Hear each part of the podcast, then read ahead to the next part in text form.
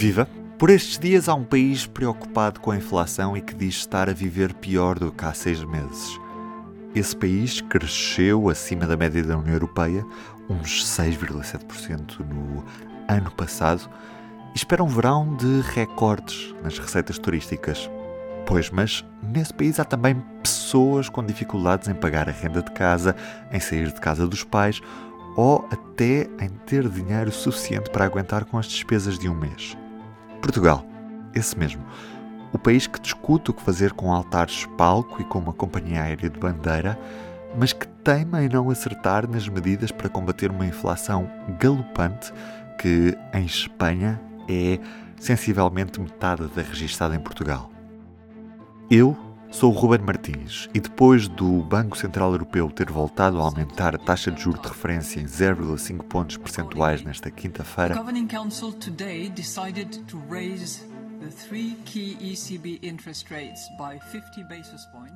Conversei com a economista e cronista do público Susana Peralta, que está comigo via telefone.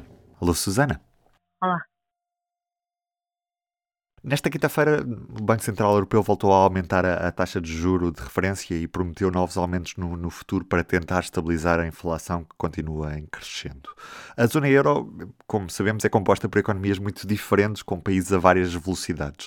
Até que ponto é que esta posição do Banco Central Europeu não está a criar uma tempestade perfeita para economias menos resilientes como a, a portuguesa? O Banco Central Europeu eh, está sempre sujeito a, a este debate que é o debate da chamada fragmentação, não é? No fundo, o que é, que é a fragmentação? Ou seja, normalmente todos os bancos centrais gerem apenas gerem uma moeda que está ligada apenas a uma economia e está ligada a essa economia depois tem poder de cobrar impostos, por exemplo, vamos pensar no dólar. A Fed uh, tem, tem poder para aumentar as taxas de juros, para, para gerir, vamos dizer, a oferta de moeda na economia dos Estados Unidos, mas os Estados Unidos têm um governo federal que uh, faz uh, transferências entre Estados e que, por isso, utiliza o seu poder tributário federal para transferir uh, recursos, por exemplo, da Califórnia para o Arizona, não é? Para um estado mais, mais, mais, mais pobre.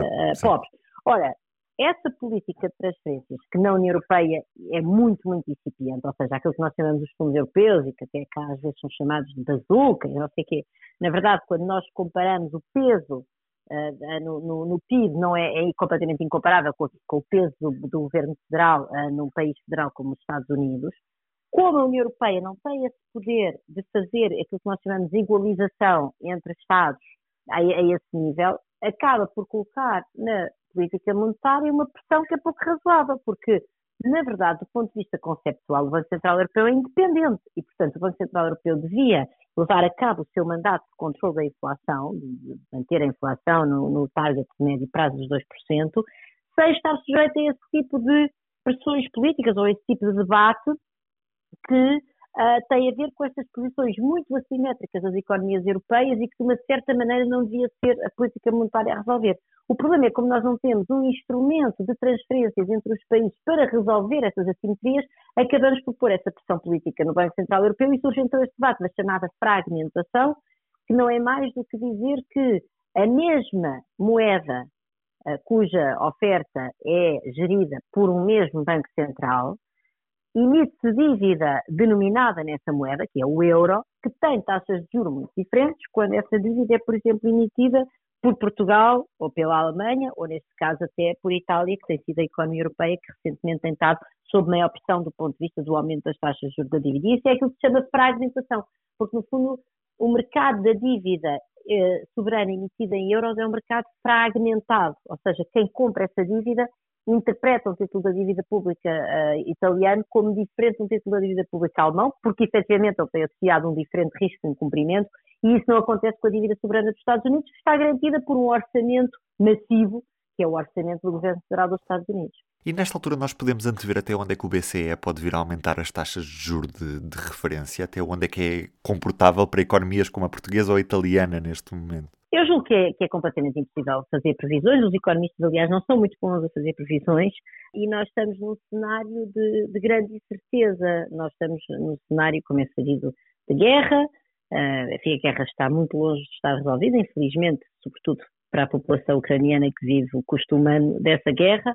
Temos também a incerteza relativamente à China, ou seja, é verdade que a China, agora a economia chinesa está finalmente a abrir depois do, do controlo que fez da, da pandemia, da, da, política de Covid-0, mas isso ainda vai demorar a, a fazer os seus efeitos e há muita incerteza relativa ao próprio custo sanitário da crise na China.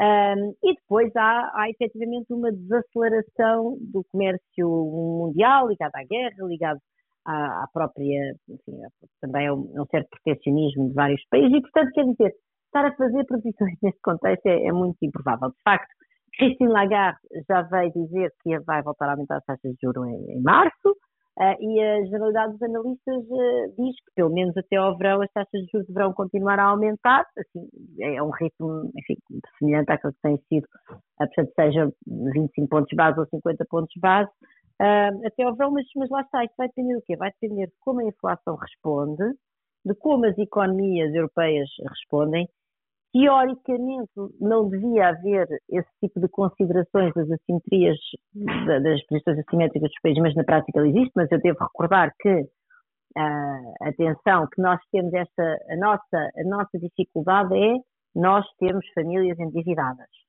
Uh, e temos também dívida soberana que temos que colocar no mercado e que os preços estão a aumentar. A, a, a, economia italiana está com problemas maiores do ponto de vista da dívida soberana e é também uma economia maior e, portanto, representa um maior risco para a própria zona euro.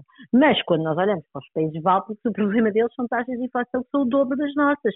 E o Banco Central Europeu uh, tem que pensar também nessas pessoas, não é? Portanto, nós, nós olhamos para isto do nosso ponto de vista, mas o nosso ponto de vista é um, e é um que é de resto, uh, uh, quer dizer, Portugal é uma economia muito pequenina, representa uma porcentagem muito pequenina da, da zona euro. Uh, e, portanto, eu julgo que por muito que custe, eu julgo que nós estamos num cenário em que, certamente, no horizonte, vamos dizer, até meio do ano, Uh, o cenário mais provável é que as taxas de juros continuem a aumentar. Uhum. Mas se o Banco Central Europeu não tem essa responsabilidade direta de olhar para o contexto de países como Portugal, o governo português já tem. E podemos dizer hoje que o governo português está a saber responder bem a este contexto económico ou estão a faltar medidas? Eu julgo que o governo português implementou aquelas medidas em, em outubro, o programa Famílias Primeiro, que, não, que eram medidas demasiado generalizadas, ou seja, que tentaram chegar ao alívio do orçamento de uma porcentagem muito, muito grande de famílias. Portanto, os adultos que em Portugal ganham menos do que 2.700 euros brutos por mês são praticamente 90%. E, portanto, isso é uma política, a meu ver, errada, porque nós não conseguimos mitigar o efeito da inflação no bolso de toda a gente, e, e nunca, nunca é demais repetir isto, a inflação é um aumento do preço que traduz uma escassez de bens no mercado.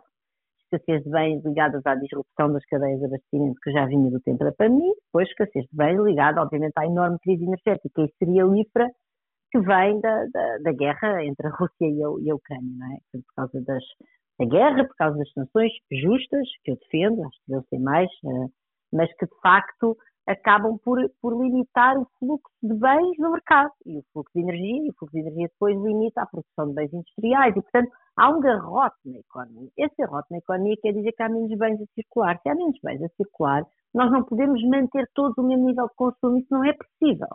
E, portanto, esta ideia de que nós conseguimos compensar toda a gente para, eles, para, para ninguém adaptar o seu nível de consumo para baixo, simplesmente não é possível. Isso só gera mais inflação porque, efetivamente, não há, não há a mesma quantidade de bens que havia anteriormente, antes do período inflacionista na economia. Portanto, nós devíamos ter uh, políticas muito mais, um, ehm, muito mais dirigidas às pessoas de menores rendimentos. Isso foi depois aquilo que foi feito uh, em dezembro, quando o Governo anunciou uma nova transferência de rendimento, desta vez já muito mais dirigida às famílias de menor rendimento.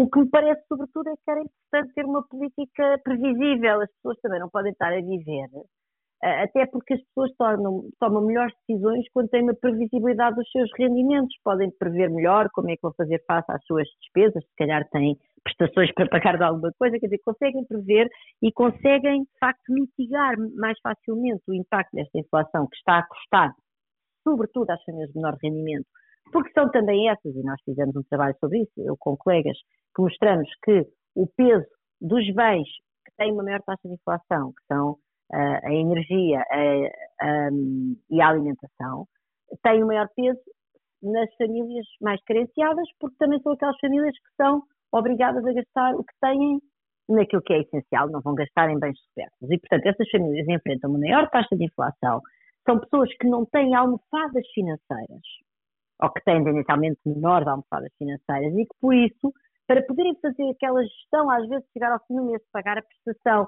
de poder na mesma ir às compras para ter uh, comida saudável em casa, não falhando a prestação do frigorífico, obviamente estou aqui a pôr hipóteses completamente especulativas, uh, tivessem uma previsibilidade dessas ajudas que o governo lhes possa dar, era muito melhor. Agora, esta ideia de.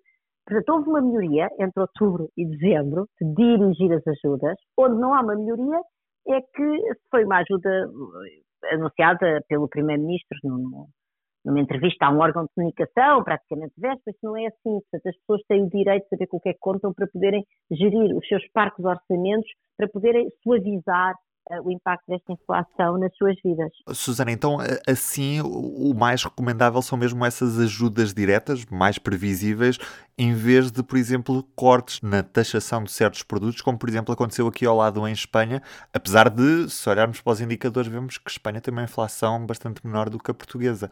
É, é aquele o modelo de sucesso ou, ou Espanha também, o modelo espanhol também tem algumas falhas que depois terão consequências no futuro? Eu sou crítica da, da ideia de mexer nos impostos para que, no fundo, é uma diminuição do preço desses bens essenciais que chega à, à bolsa, que chega ao orçamento de toda a gente, precisamente por aquilo que eu já referi. Uh, ou seja, nós não vamos conseguir.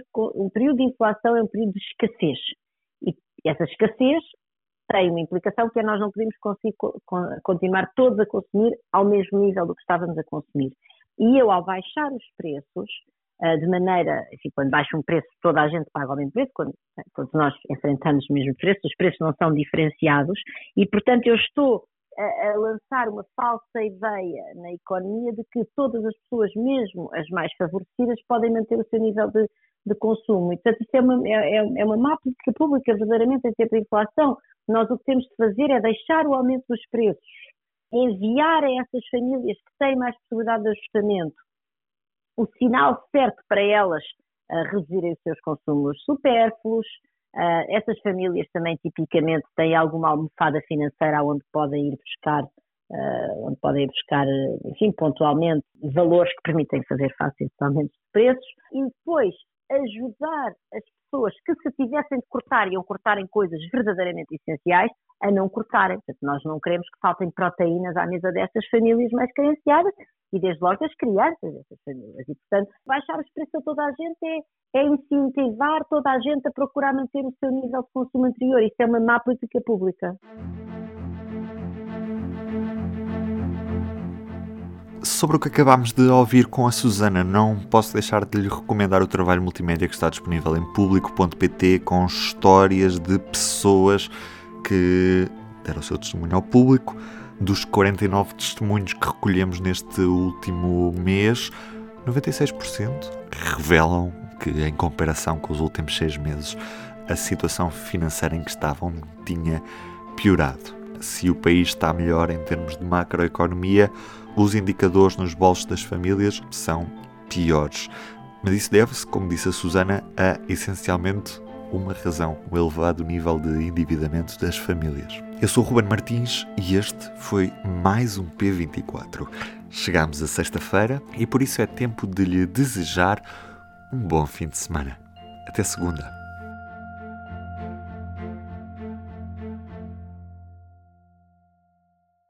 O público fica no ouvido.